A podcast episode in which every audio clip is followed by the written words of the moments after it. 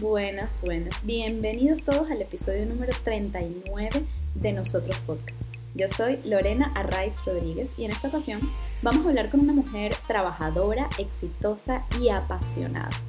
Estamos hablando de la actriz y productora venezolana Malena González, quien tras haber sido galardonada como mejor actriz en el Festival de Cine de la Mar en Punta del Este, Uruguay, por su actuación en la película Conejo, ahora forma parte del elenco de la película Muerte en Berruecos, nominada a los próximos premios Goya como mejor película iberoamericana. En este episodio, Malena nos cuenta sobre su infancia, su juventud, su manera de entrar al mundo de la actuación y también nos da algunas recomendaciones para quienes quieran comenzar su carrera en el arte de la interpretación, entre los cuales destaca la importancia de conocernos a nosotros mismos. Aunque, bueno, como le dije en el episodio, yo creo que esta sería la primera recomendación para la vida, en general, sin importar el oficio que elijamos. Sin más, los dejo con este episodio número 39 de Nosotros con Malena González. Muy buenas tardes, Malena González, bienvenida a nosotros. Hola Lorena, muchísimas gracias, muchísimas gracias por la invitación. No, a ti, a ti por estar aquí, por venir a contarnos un poquito de tu historia, por conocer, bueno, ya hablaremos de ello, pero esta nominación a los Goya, por, bueno, queremos conocerte, ¿no? Sobre todo. Así que ya tenemos un ratito para ello y muchísimas gracias. Para nosotros, Tú eres una mujer trabajadora, exitosa, por supuesto, y, apasionada. Pero bueno, así te definimos nosotros. ¿Cómo te defines tú? bueno, te diré que, que, que, por lo menos por lo de trabajadora y apasionada, sí. Exitosa también, o sea, yo entiendo que no lo quieras decir, pero hay que reconocerlo. Bueno, eh, la verdad es que sí, eso yo creo que es la perspectiva de lo que el éxito significa para cada quien, pero para mí el éxito, la verdad, la verdad, es personas a recuperar. Sí me pedían plata y todo, unos hackers. ¿Qué dices? Qué fuerte. Horrible. Bueno, lo de los hackers es un tema grave, ¿no? Además a nivel incluso de grandes sí, desastroso. pero bueno. Horrible, horrible. Estoy tratando de quitarme yo para no verme. Quiero verte ¿Por qué? No, porque tú sabes que uno se distrae así, sí, va cambiando el hablante, ya va, voy a quitar. Ah, yo pongo los dos cuadritos, uno al lado del otro. Ah, ok. Yo, a mí me gusta normalmente no, no verme cuando, cuando hago un podcast, o ocultar vista propia. Ahora sí, te veo solo a ti. Muy bien. Perfecto. Bueno, estupendo. ya estamos grabando, ¿no? Sí. Vale. Ok.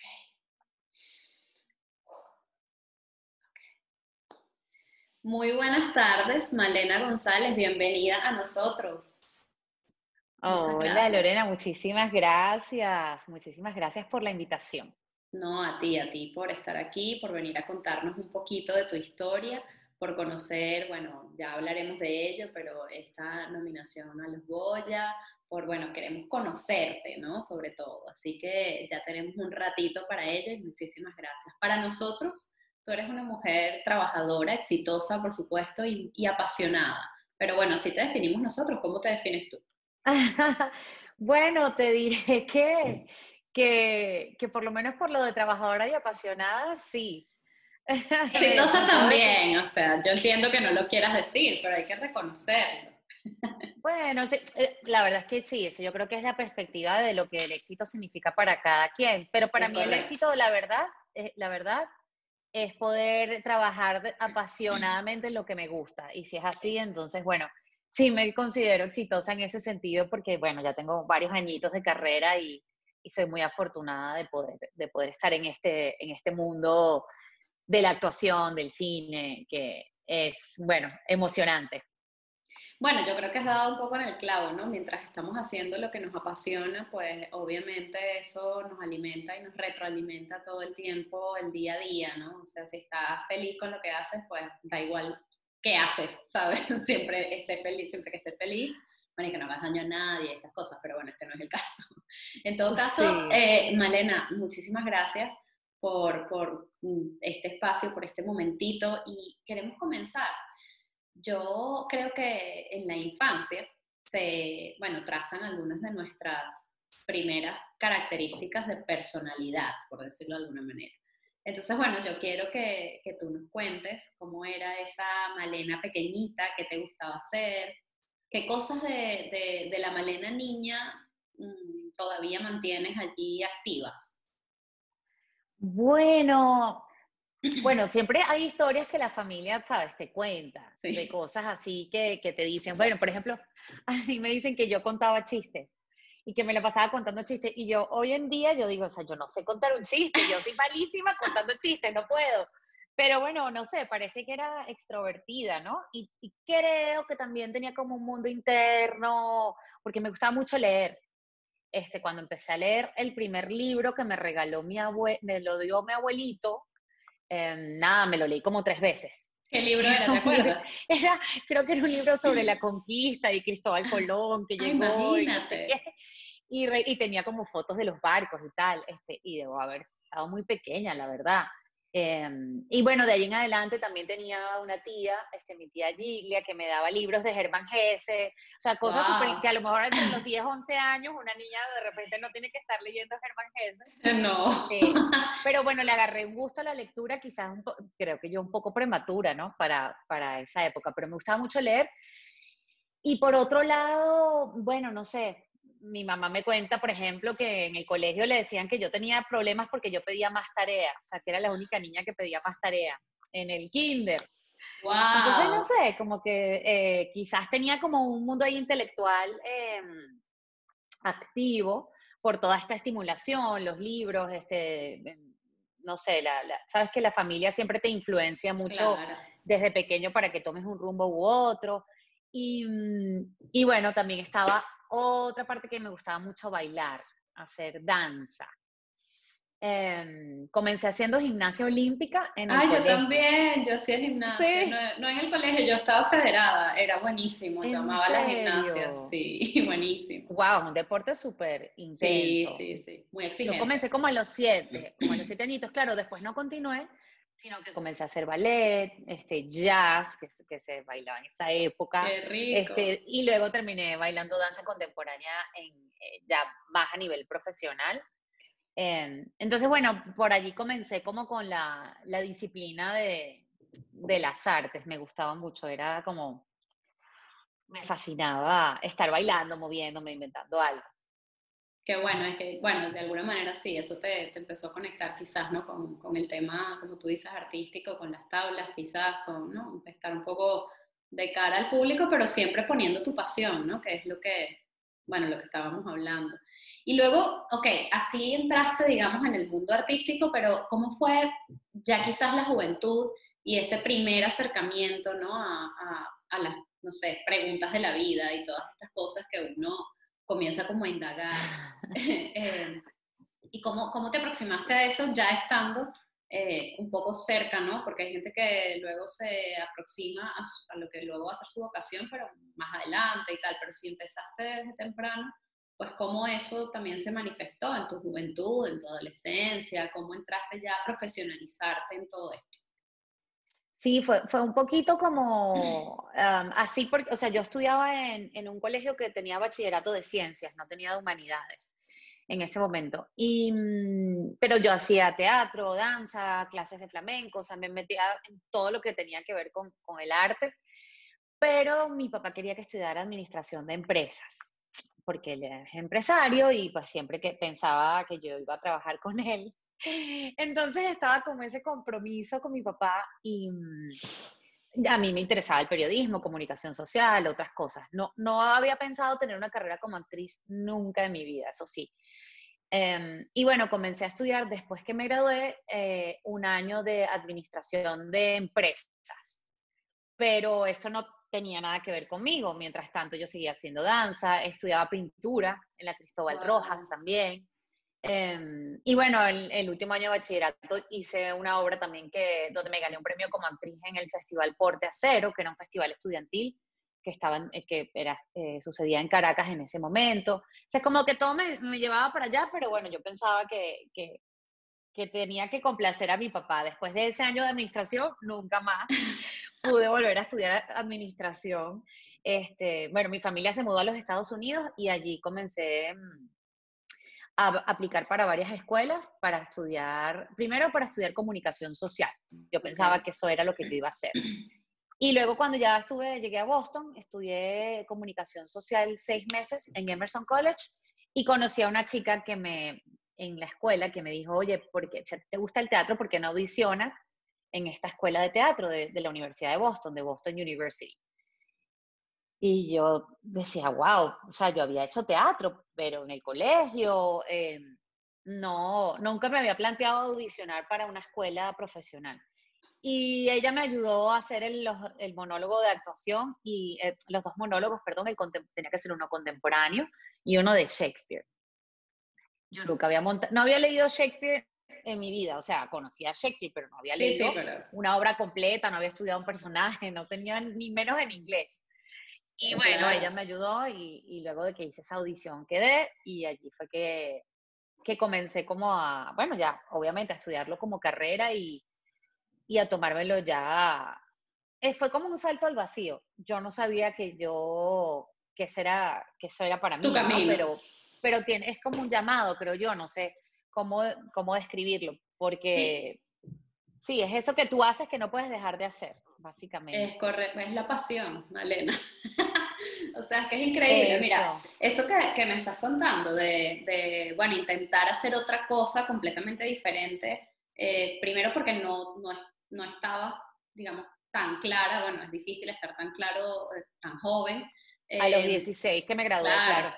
y además, teniendo pues la influencia, ¿no? En este caso de tu papá, esta historia es, es curioso, pero se repite muchas veces. O sea, hay muchísimas personas mm. que por una u otra razón, por influencia de los padres o por, bueno, la tradición familiar o por creencias que, como, bueno, tú dices, yo nunca pensé que esto lo podía estudiar profesionalmente. Claro. La primera aproximación al tema de arte suele ser comunicación social y al final no tiene nada que ver, no, es que no tenga que ver, pero no es, no es eso exactamente. muy general, claro. Este, y qué interesante que, que, bueno, tú no lo sabías, pero la vida sí y te lo puso allí, ¿no? O sea, fue como, bueno, tú intenta lo que tú quieras, pero tu camino es este. o sea. Y no fue fácil, no fue para, no fue nada fácil porque, o sea, tenía, digamos, una lucha interna donde yo pensaba que lo que yo estaba haciendo eh, no era lo que yo tenía que hacer. Inconscientemente, ¿no? No es que yo, digamos, a conciencia lo, lo tenía claro, pero pero sí era como que no me atrevía a decirle a mi papá y eh, era como algo que, que, era como un poquito una sombra, ¿no? sí, era como que, bueno, yo estaba haciendo eso, pero casi que escondida. Y eso me costó mucho tiempo hasta que, bueno, ya me gradué y dije, bueno, regreso a Venezuela y ahí fundé un grupo de teatro que se llamaba Teatro Vivo en ese momento y empecé a montar obras tanto como actriz como, como productora. Entonces, de alguna manera, pues sí tenía como esa parte empresarial o gerencial de mi papá, porque para producir tienes que tener ese otro lado del cerebro donde, donde tienes que controlar otro montón de cosas. Entonces, quizás siempre tuve las dos cosas, ¿no? El lado artístico y el lado más gerencial, pero mientras no me daba cuenta que esas dos cosas podían estar juntas, entonces era como, como, no sé, como una sensación de que estaba haciendo algo que no debía hacer. Amén de que lo he disfrutado toda mi vida y he sido muy feliz y he hecho todas las obras que, bueno, que he podido y, películas y, he tenido una carrera muy diversa que me ha hecho muy feliz, pero eso de, de creerme lo que era para mí, sí me, me costó varios años. ¿Y qué te, hizo, qué te hizo creer? O sea, ¿hubo algún clic o fue algo natural? O sea, fue... ¿Cómo, ¿cómo sucedió eso? Hubo un clic y, y en, particular tiene que otra vez que ver con mi papá, este, a quien adoro y además ha sido un gran ejemplo para mí, pero bueno, digamos que él como en, su estructura pensaba que me protegía, eh, ¿sabes? A su hija de que no, no, fuera en el mundo artístico, porque a lo mejor es un mundo donde, donde el éxito es una, una cosa muy compleja de, de definir, ¿no? Y donde quizás como actor, em, si no generas tus propios proyectos, siempre estás dependiendo de que alguien diga que sirves o no para eso, ¿no? De alguna manera.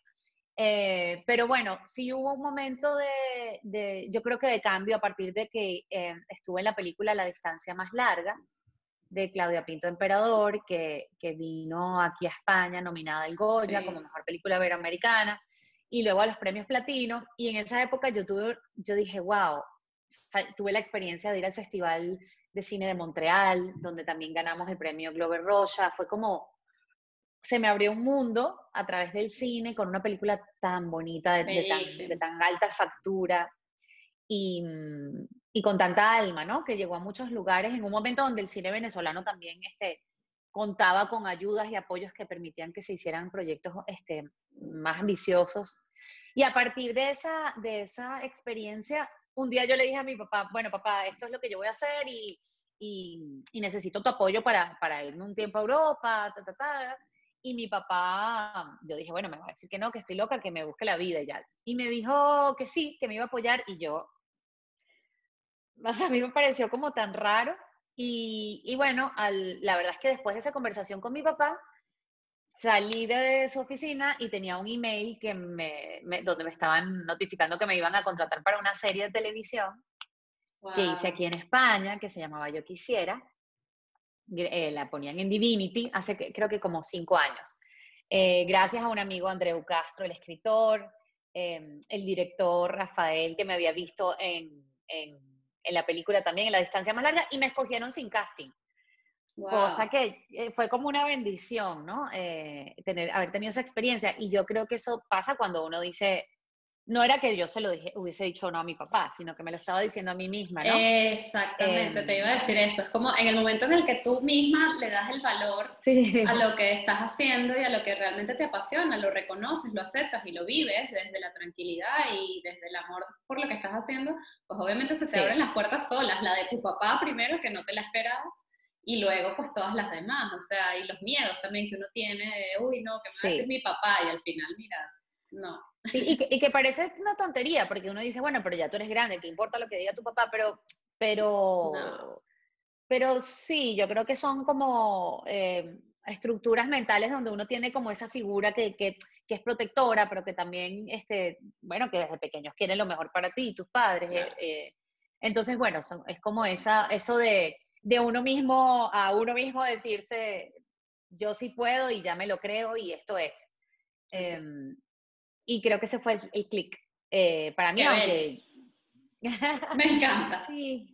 Me encanta porque, por eso, por, por, por, el valor, o sea, aprendernos a dar nosotros mismos el valor de lo, que, de lo que somos, porque al final no es que es algo que haces, es algo que tú eres. Entonces, claro, bueno, es muy difícil negarse a, a, una pasión que, que, uno tiene, ¿sabes? Porque al final eh, es por ahí, es por ahí y punto, ¿sabes? Así que qué bonito. Definitivamente. Yo creo que, que sí que los caminos, yo pienso que, que la gente cuando contacta con ese talento y esa vocación, es como que se activara algo en tu vida y todo en, y en el universo todo fluye y, te, y, empiezas como si hubiese una energía que te va llevando hacia adelante porque tú es como que se alinea no lo que quien tú eres en tu alma con quien tú piensas que debe ser con tu voluntad, con tus ganas de salir adelante y allí todo comienza, pero muchas veces pues no tenemos esa opción quizás, dependiendo de, la situación en tu vida, o también,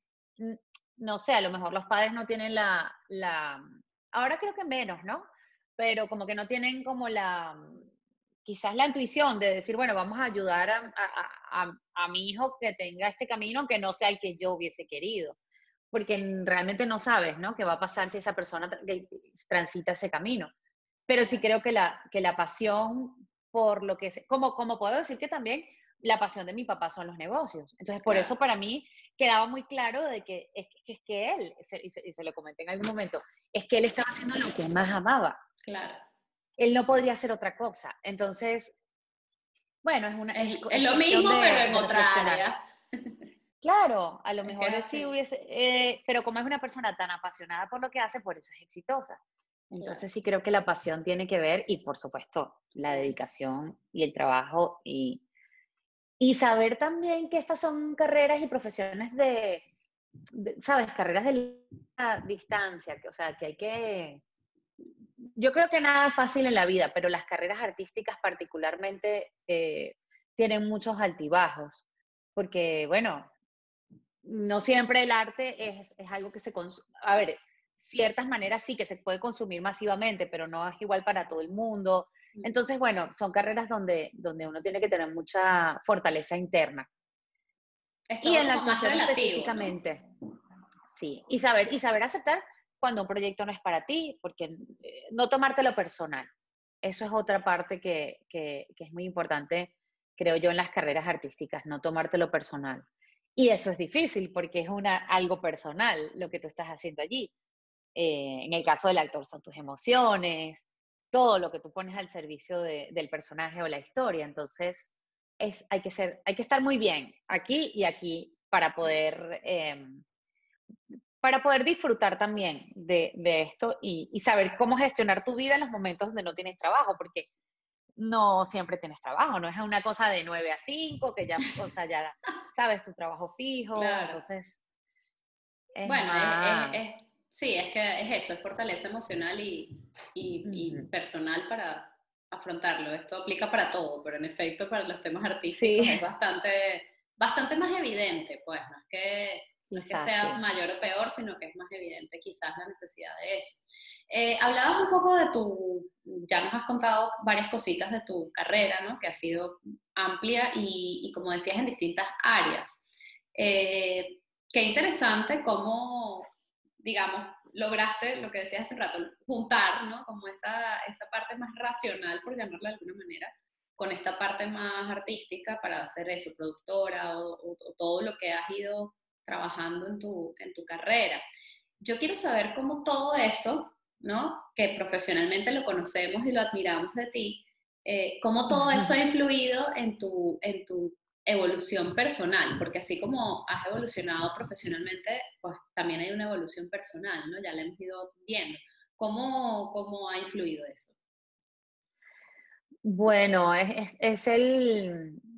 Yo creo que es un proceso también que, que tiene que ver con, con la madurez, ¿no? Y con el tiempo, donde te vas enfrentando, por ejemplo, cuando yo decidí producir teatro, pues tuve una experiencia quizás difícil al principio, pero luego muy bonita, porque en el teatro, em, digamos que son proyectos más pequeños, entonces podía producir, actuar, y los equipos de trabajo se vuelven una familia porque pues las temporadas, yo tuve por ejemplo la, la, la gran felicidad de tener un proyecto, un proyecto que se llama Anabel la Princesa Encantada, que era un musical infantil, y estuvimos como cinco años en temporada. Wow. Eh, exitosísima en Venezuela, este, junto a este Carolina Herrera, Agustín Segnini, Carlos Arraiz, un elencazo con la compañía Lilia Álvarez Sierra, que dirigía a mi amigo César Sierra, y éramos una familia. Entonces, esa parte de, de, de poder tener la oportunidad de hacer un proyecto como a largo plazo, donde sientes que estás en un lugar, eso para mí fue muy importante.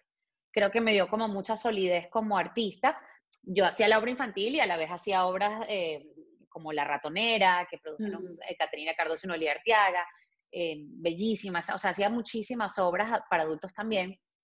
El teatro me dio como ese espacio donde yo me sentí que podía hacer las dos cosas. Y luego ya cuando, pero siempre tenía la, la, como el sueño de producir cine. Mm, y, bueno, comencé a hacerlo, eh, digamos, poco a poco. Ah, después de la distancia más larga me quedó como el gusanito de, de producir, de ayudar, de colaborar, y ahí comencé poco a poco. El cine, claro, ya, ya los proyectos cinematográficos son mucho más grandes porque tienen un alcance internacional.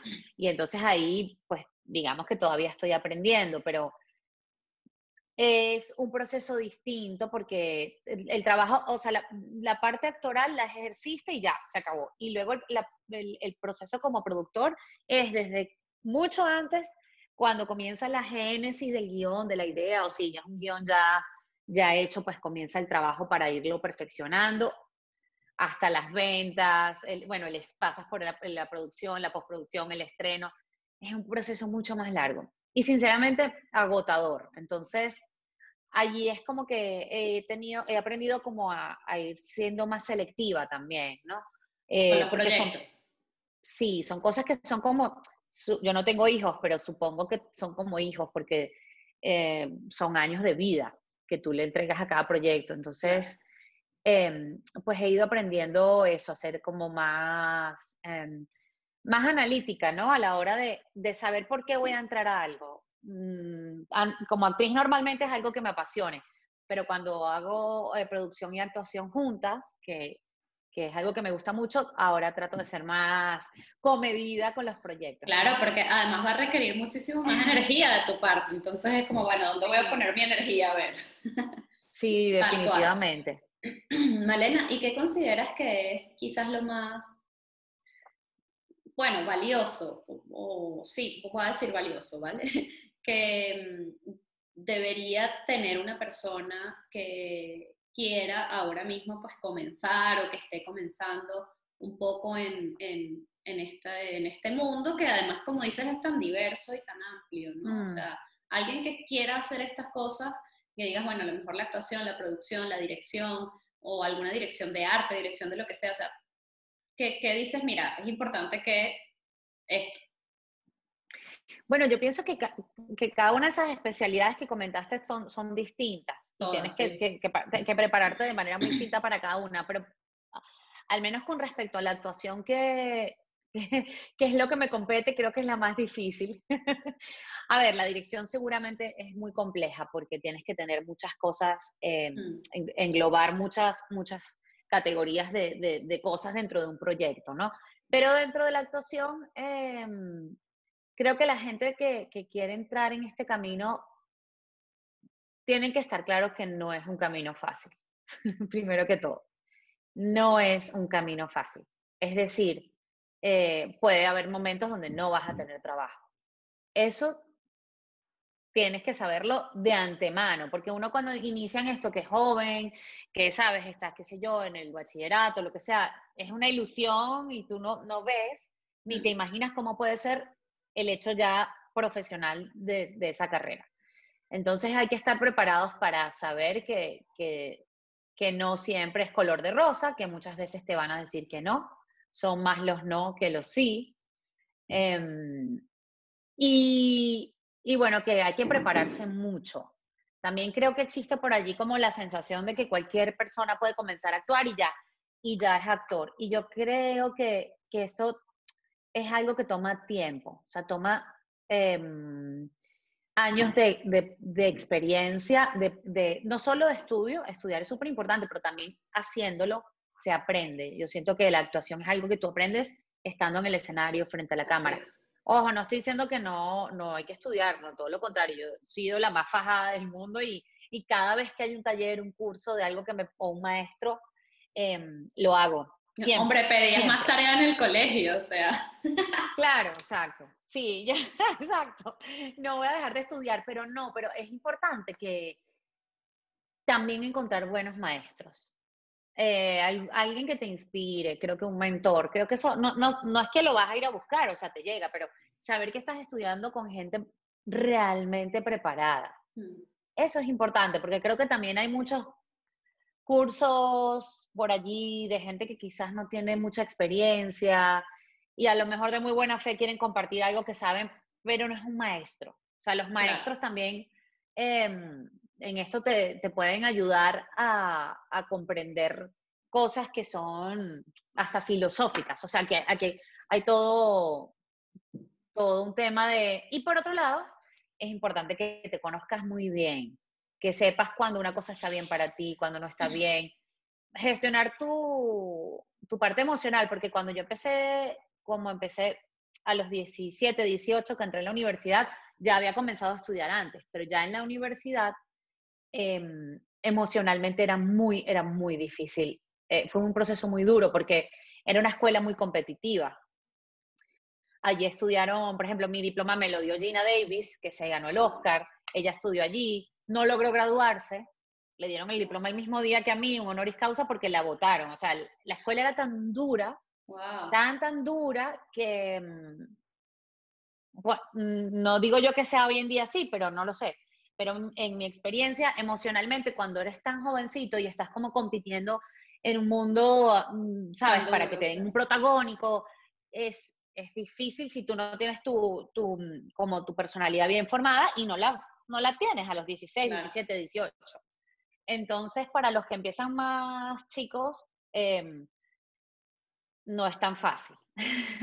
es importante que en ese caso los padres estén allí muy involucrados porque emocionalmente tú te estás descubriendo como, como todavía no eres un adulto totalmente, entonces estás como en una transición y, y esas negativas, cuando no te dan un rol, cuando pueden ser muy difíciles, ¿no? Entonces creo que emocionalmente hay que estar muy centrado. a cualquier edad y más aún si, si estás joven. Y, y, esto también, como todo lo que has dicho, aplica para la vida. Correcto, correcto. Claro, claro, porque es que imagínate, si no estamos centrados y no nos conocemos, o sea, todo lo que hagas, así sea, si no tenga nada que ver con el arte ni con la actuación, pues va a ser, cosa. va a ser un poquito más complicado, ¿no? Em, sí, y tomártelo personal, disculpa que te interrumpa, ah, eso, de tomárselo personal en la vida es un truco para todo. Para todo. Y lo decimos tan fácil, pero se nos olvida mucho. Eh, yo Porque creo que cuesta, no hay que tomarse las cosas. Cuesta, cuesta, asimilarlo dentro. O sea, yo creo que somos capaces de entenderlo racionalmente, pero luego en el momento social se nos olvida. Sí. sí, ese es un buen truquito para todo. Pero bueno, va todo en conjunto. Si tú logras pues, fortalecerte emocionalmente, internamente, conocerte, eh, saber lo que quieres y lo que no quieres, pues obviamente eh, hay cosas que mm, si en un momento te pueden doler, pero no sabes que no es personal. Pero para eso tienes que estar fuerte tú por dentro. O sea que va todo como eh, hilado, ¿no? O sea que. Sí, sí. bueno, nos vamos a los Goya. Por favor, Muerte en Berruecos. Cuéntanos eh, sobre esta película, que además es una película histórica, ¿no? Y a mí me llama mucho la atención que, que esté una película de este estilo, pues tan presente en los Goya, ¿no? Y que, vayamos a tener esa representación de nuestra historia eh, en unos premios como los premios Goya.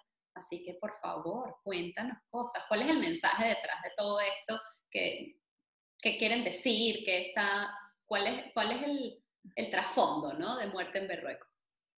Sí, esta es una película del director Capolicán Ovalles, producida por, su esposa, Beatriz Aranguren, dos personas que admiro, que quiero muchísimo. Además, Capolicán Ovalles es el, el presidente de la Academia de Cine Venezolano, eh, fundador de la Academia de Cine Venezolano, cosa que, que, nos llena de mucha alegría, mucho orgullo, porque tenemos esa representación allí este, todos los artistas que estamos en, el área cinematográfica. Y esta película eh, está, es muy bonito porque estamos representando a, la Academia de Ecuador. Nos han nominado por Ecuador, aunque se filmó en Venezuela. es una coproducción entre Venezuela, Ecuador y Panamá. Y esta vez estamos yendo representando a Ecuador, cosa que nos llena de mucho, mucho orgullo, mucha emoción. Y, y es una película para mí súper importante porque me parece que es probable que sea la última película histórica que se ha hecho en Venezuela en los últimos años. Creo que de allí en adelante no se ha hecho ninguna otra eh, porque es una producción muy compleja. Eh, hacer una película histórica con, con tanto, sabes, elenco, eh, vestuario, ambientación. Em, bueno, creo que fue también el último proyecto donde trabajó Diego Rizquez, que, que hizo la dirección de arte, maravillosa. Y lo interesante de esta peli es que es un, está contado como a manera de thriller policial. Entonces es una investigación policial vista desde distintos puntos de vista acerca del asesinato del gran mariscal de Ayacucho, de Antonio José de Sucre, que sabemos que era el, como el, que, el heredero de todo lo que Bolívar había logrado. Em, entonces había muchos intereses para que él no, no prosperara este, y, y, y, para que desapareciera. Y, mm, su caso de asesinato, digamos que, que mm, duró 20 años sin, sin saberse quién era el culpable, porque pues hubo muchos intereses políticos allí. Entonces, la película comienza cuando se reabre el caso 20 años después, eh, como fue eh, históricamente. Exacto, en la vida real. Exactamente. Y entonces hasta allí comienzan las investigaciones y la historia se cuenta desde el punto de vista de cada uno de los sospechosos. Entonces no es una simple película histórica, sino que también es como una especie de película detectivesca, donde... Eh, una mezcla ahí interesante, ¿no? Sí, entonces está contada de una manera muy interesante. Creo que ese es uno de los valores grandes de la película, aparte de que obviamente hacer una película histórica, eh, filmarla en Venezuela, eh, pues, era un reto enorme para cualquier productor y para cualquier cineasta. Y, y, bueno, se logró, así que estamos muy contentos. Eh, vamos, estamos optando al renglón de mejor película iberoamericana. Hasta ahora hay 16 películas que se escogieron de toda Latinoamérica. Estamos como en una preselección y luego se escogen finalmente cuatro. Eh, por supuesto, es algo muy reñido llegar a ese, a ese, a ese, a ese cuatro o cinco, no estoy segura. A, ese última, a esa última selección de mejor película iberoamericana porque hay grandes películas. Eh, bueno, pero eso también lo es. Así es. Entonces tenemos dos pases eh, muy pronto, el 30 de noviembre y el 15 de diciembre en la academia, la sala de la Academia del Goya, que es bellísima. Es eh, sí, es una sala preciosa con un sonido y una imagen espectacular. Así que bueno, ahí estaremos apoyando la peli. Y, y bueno, la idea es que los académicos pues, pues puedan verla, ¿no? Porque también hay muchas películas eh, y, y, y, bueno, lo importante es que se sepa que existe, que la vean para que, para que, para poder, este, bueno, para que la puedan valorar. Sí, yo creo que uno de, uno, uno de los grandes, eh, o una de las cosas más bonitas es que, de, de, estar nominados al Goya, es que tenga esa proyección, ¿no? La peli, o sea, eh, que una producción eh, donde no es producción netamente venezolana, ya nos has explicado, está con Ecuador y con Panamá, pero digamos, donde ha participado y que además fue grabado en Venezuela, pues pueda, podamos de alguna manera también mostrar esa parte, ¿no? De, de, nuestro país y, y decir presente de alguna manera, ¿no? O sea, yo creo que eso es súper bonito. Sí, es súper importante que a pesar, primero que es eso, ¿no? Que, que, es una película iberoamericana donde, donde, y latinoamericana donde, donde varios países entran a, a coproducir, apoyarse mutuamente. A mí eso me, me, parece maravilloso y es una de las cosas que me encanta del cine, que son, son muchas voluntades, mucho, mucha gente uniéndose con un mismo fin de llevar un proyecto y un sueño a, a, a la realidad. Y eso me parece muy bonito. Y por otro lado, pues ya sabemos también que hacer cine en Venezuela es una tarea titánica. Y, mm, y bueno, yo siempre súper apoyo todos los proyectos cinematográficos míos, de mis compañeros, porque es una labor eh, muy difícil y que se sigue haciendo. Y la seguimos haciendo dentro y fuera de Venezuela también. Entonces, bueno, eh, además estoy muy contenta porque estoy con otros proyectos que están teniendo un éxito, ya pronto lo voy a anunciar. Ajá, por favor. Eh, sí, este, donde participo como productora y actriz en la película Conejo, eh, que, que, de Carla Forte, con la que estrenamos el Miami Film Festival este año. Sí. Eh, bueno, también con esa me gané el premio de Mejor Actriz en Uruguay. Este año estoy súper contenta, es mi primer premio eh, como Mejor Actriz. Eh, bueno, súper emocionada, la película sigue, sigue, sigue. Este, vamos a estar en el Festival Ícaro, que es un festival que se hace en Centroamérica Maravilloso. Y eh, en el Festival de la Crítica de Venezuela y ahora tengo el estreno de otra película que se llama Histeria, que también hice con Carla Forte y nos acaban de anunciar que vamos a estar en el Festival del Cine eh, Italiano wow. en Italia, en Salerno, eh, justo la semana que viene. Así que vamos a tener ese estreno mundial allí. Qué emoción, qué bonito. Sí. Felicidades. Bueno, es que ves lo que pasa cuando uno sigue su pasión. Sí, Pasan cosas increíbles. Malena, nos estás dando puras buenas noticias y eso me encanta, me encanta porque, bueno, nos sube un poquito el ánimo, ¿no? También eh, como venezolanos, pero bueno, también yo, yo soy muy de, de la humanidad, ¿no? Entonces es como, bueno, obviamente hay un orgullo venezolano, este podcast es de talento y orgullo venezolano, pero bueno, también es como un tema de qué bonito saber que, que, hay tantas cosas buenas pasando, ¿no? En medio de tanto caos, quizás, ¿no? Yo te quiero preguntar, eh, ya que estás logrando tantas cosas bellas, ¿con qué sueñas y también a qué le temes? Ah, buena pregunta. Bueno, creo que diría con qué sueño. Creo que es lo que menos, a lo que quizás no le dedico tanto tiempo o no le he dedicado hasta hoy en día, que es tener una familia, la verdad. Nunca he dicho esto en ninguna entrevista, así que... Tenemos la primicia. Total. Este, pero sí, creo que, que eso pues, eh, es algo para mí como, quizás es para cualquier persona algo bueno, pero ¿cuál es el problema? Ten tu familia ya. Pero no sé, quizás yo le he dado como más importancia a la parte laboral eh, y ahora eso es algo que, que me gustaría, un proyecto en el que me encantaría ya ponerle como ganas. Y, y bueno, dedicarle también tiempo a eso. ¿Y a qué le tengo miedo? Bueno, la verdad es que hmm, eh, hay una cosa que no es que le tenga miedo, pero lo que menos me gusta es cuando la gente, la incomprensión entre los seres humanos, mm. a todo nivel, eh, cuando la gente no se escucha. y, mm, y, se rompen los diálogos, ¿sabes? Cuando la gente se cree que tiene la razón y creo que no escucha la razón del otro, porque todos tenemos la razón. Claro. Pero, y todos tenemos la, la, la, o sea, a ver, yo puedo tener razón y tú tienes tu razón y yo puedo aceptar la tuya y tú la mía, pero cuando la gente cree que no hay un punto medio o un punto de encuentro, eso me aterra. Me parece que es algo de lo que pasa hoy en día a nivel político también, donde los centros parece que ya no existen, o sea, tienes que estar de un lado o de otro, pero no, no, nunca se ve hoy en día, no se ve tanto que hay un compromiso donde nos ponemos de acuerdo. Como que la gente no tuviera la voluntad de ponerse de acuerdo. Eso, esos desacuerdos y esa falta de, de, de, ponerme en los zapatos del otro, que creo que, que es lo que más me aterra hoy en día. Sí, además que como dices, pasa a nivel político, pero pasa a muchísimos niveles, ¿no? Incluso a nivel personal, es decir, nos cuesta... Pareja, eh, familias. Claro, nos, nos, cuesta como seres humanos entender, eh, no entender, porque puedes no entenderlo, pero puedes respetarlo.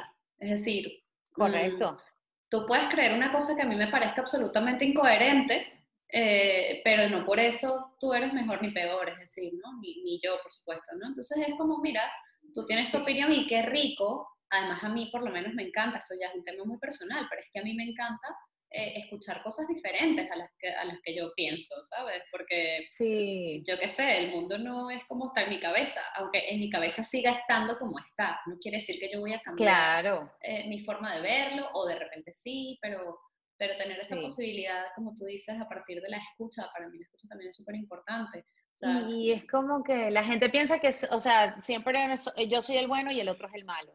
Y no, el mundo no está en blanco y negro, no es así. O sea, que hay mucho, muchos grises, mucho espacio en el medio, muchos matices. Em, y, y, eso es importante, que la gente entienda que, que la razón del otro también existe y es válida. Es así. Aunque no se parezca a la tuya. Eso es, eso es. Eh, ¿Cómo defines a Venezuela, Malena? ¿Qué es Venezuela para ti? Bueno, es como mi madre, como mi casa, mi hogar, mi todo. Yo, yo tiendo a ser muy, muy dura, ¿no? Cuando hablo de Venezuela por, por el momento que estamos pasando. Em, y es un tema tan complicado y tan difícil de, de digerir, de conversar. Cada vez pasan cosas más impresionantes. Eh, pero creo que Venezuela en, lo que es realmente, sin contar con todo esto, es como una grandiosa, o sea, como una, una cosa para mí así espectacular y creo que por eso está como está y que por eso tanta gente ha querido em, robarle o quitarle algo y que quizás no la supimos defender en su momento como deberíamos. Ojalá tengamos esa oportunidad de nuevo. Eh, pero bueno, mm, no creo que haya otro país en el mundo como Venezuela. Soy muy feliz en muchos sitios, de verdad tengo la, la, la, fortuna de poder viajar y de poder, además, tener familia y amigos en muchos lugares donde siempre te reciben como en casa. Pero bueno, Venezuela es, es mágica, definitivamente, magia pura. Y, y bueno, este, esperar que vengan mejores, mejores tiempos. Y una cosa, esperando que vengan mejores tiempos, a veces nos quedamos como en esa espera, ¿no? Y mm, yo te quiero preguntar, eh, ya para cerrar, ¿qué crees que podemos hacer desde donde está cada uno, eh, haciendo lo que sea que esté haciendo? Ojalá todos tengan la fortuna de poder hacer lo que aman, como lo haces tú y como yo también lo he podido hacer. Pero bueno, hay mucha gente que no. Este, en cualquier caso, desde donde estemos, ¿qué crees que podemos hacer más allá de esperar que las cosas cambien? Porque siempre decimos, bueno, cuando pase X o Y, cuando cambien las cosas, entonces yo voy a, no, bueno, ¿qué podemos hacer hoy? ¿Qué, qué, cómo lo ves? Sí, no, totalmente de acuerdo contigo. Primero, o sea, yo, por ejemplo, apenas tengo un año que salí de Venezuela realmente. O sea, para mí Venezuela no es algo que quedó atrás en el pasado, ni distante, ni te puedo decir que tengo 15 años que me fui, ni nada por el estilo. Siempre salía y volvía, ¿no? A, hace un año que no he regresado, desde octubre del año pasado. Entonces, para mí Venezuela, a ver, Venezuela está donde estemos los venezolanos, no solamente una tierra, eh, no es solamente un pedazo de tierra que es maravillosa y es hermosa y todos la, la, amamos, yo creo que la veneramos eh, porque se lo merece. Eh, pero Venezuela somos todos donde estemos. Entonces nosotros no dejamos de trabajar por Venezuela en cualquier lugar de donde, donde estemos. Y, yo lo vivo en el cine porque, porque pues ahí es donde yo represento a mi país haciendo lo mejor posible con todo el orgullo del mundo y cada quien lo vive desde donde, desde donde, desde donde se desempeñe. Y creo que es muy importante que sepamos que, que también como venezolanos nos han recibido muchos países y en esos lugares tenemos que dar el mejor ejemplo y, y hacerlo muy bien.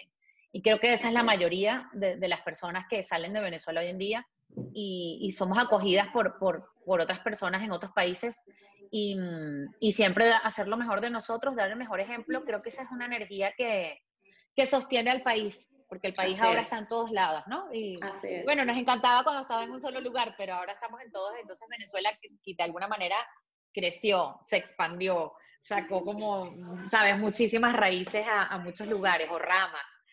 Entonces, eh, creo que lo, lo, importante es que tengamos eso siempre claro, que hay que, creo yo que obviamente cuando sales de tu país tienes que trabajar el doble, el triple, esforzarte, esforzarte más. Y sí tengo la fortuna de haberme encontrado con mucha gente que, que está consciente de eso y que, y que sigue dejando el nombre de cualquier venezolano en alto donde sea que tú vayas.